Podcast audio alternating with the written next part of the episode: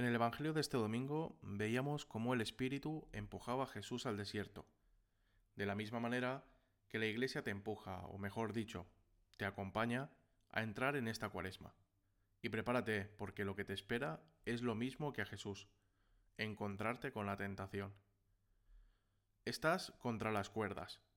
Por una parte tienes al Espíritu Santo, conocido como el Paráclito, es decir, el defensor.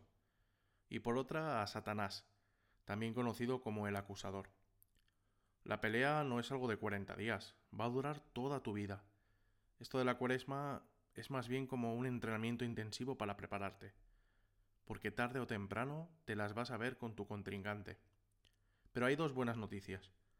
Una es que el combate está ganado, pero vas a tener que aguantar unos cuantos asaltos, así que no te rindas o estás perdido. Y la segunda noticia es que tenemos al mejor entrenador y las mejores técnicas. Estas son el ayuno, la limosna y la oración. Sí, lo sé.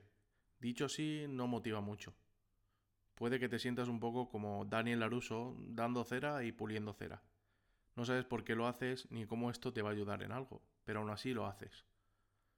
Tal vez pueda ayudarte a comprender un poco mejor estas tres ayudas.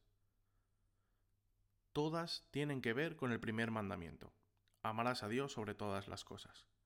Es decir, poner a Dios por encima de todo, en el sitio que le corresponde.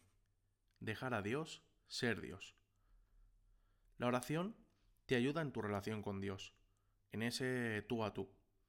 Y además corona a Dios como Señor de tu tiempo, pues el tiempo que dedicas en oración dejas de lado todo lo demás por muy importante que sea, para dedicarte solamente a Dios.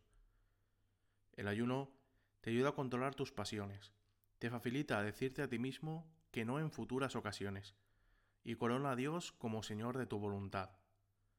La limosna te ayuda a darle importancia justa a las cosas, sobre todo al dinero, y corona a Dios como Rey de tu vida. Como diría Santa Teresa, solo Dios basta.